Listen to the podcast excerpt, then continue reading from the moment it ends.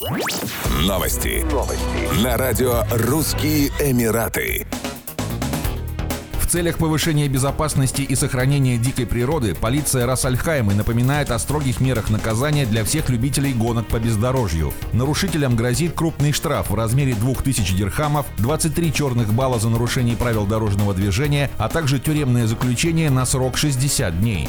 Данные меры применяются к тем, кто управляет транспортным средством таким образом, что ставит под угрозу собственную безопасность, безопасность других людей, а также угрожает общественным или частным объектам.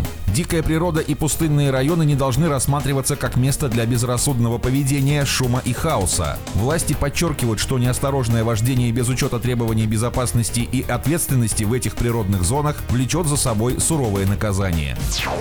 По данным дубайской компании, предоставляющей услуги по переезду, в ближайшие несколько лет более 10 тысяч русскоязычных врачей будут ежегодно подавать документы для переезда в ОАЭ. С февраля 2023 года в компанию поступило более 5 тысяч заявок на переезд. 150 врачей уже получили необходимые лицензии для практики в стране. Еще 500 заявок в настоящее время находятся на рассмотрении. Компания ожидает приезда как минимум 500 новых врачей в 2024 году.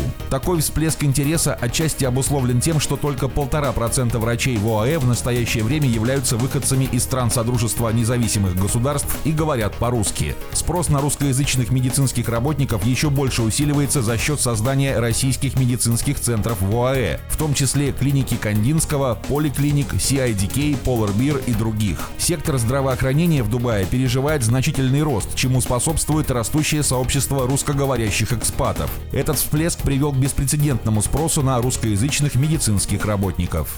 Еще больше новостей читайте на сайте RussianEmirates.com